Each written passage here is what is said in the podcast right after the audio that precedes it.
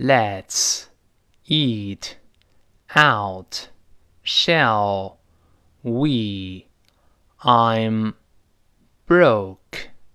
I've gone through my paycheck for the week already.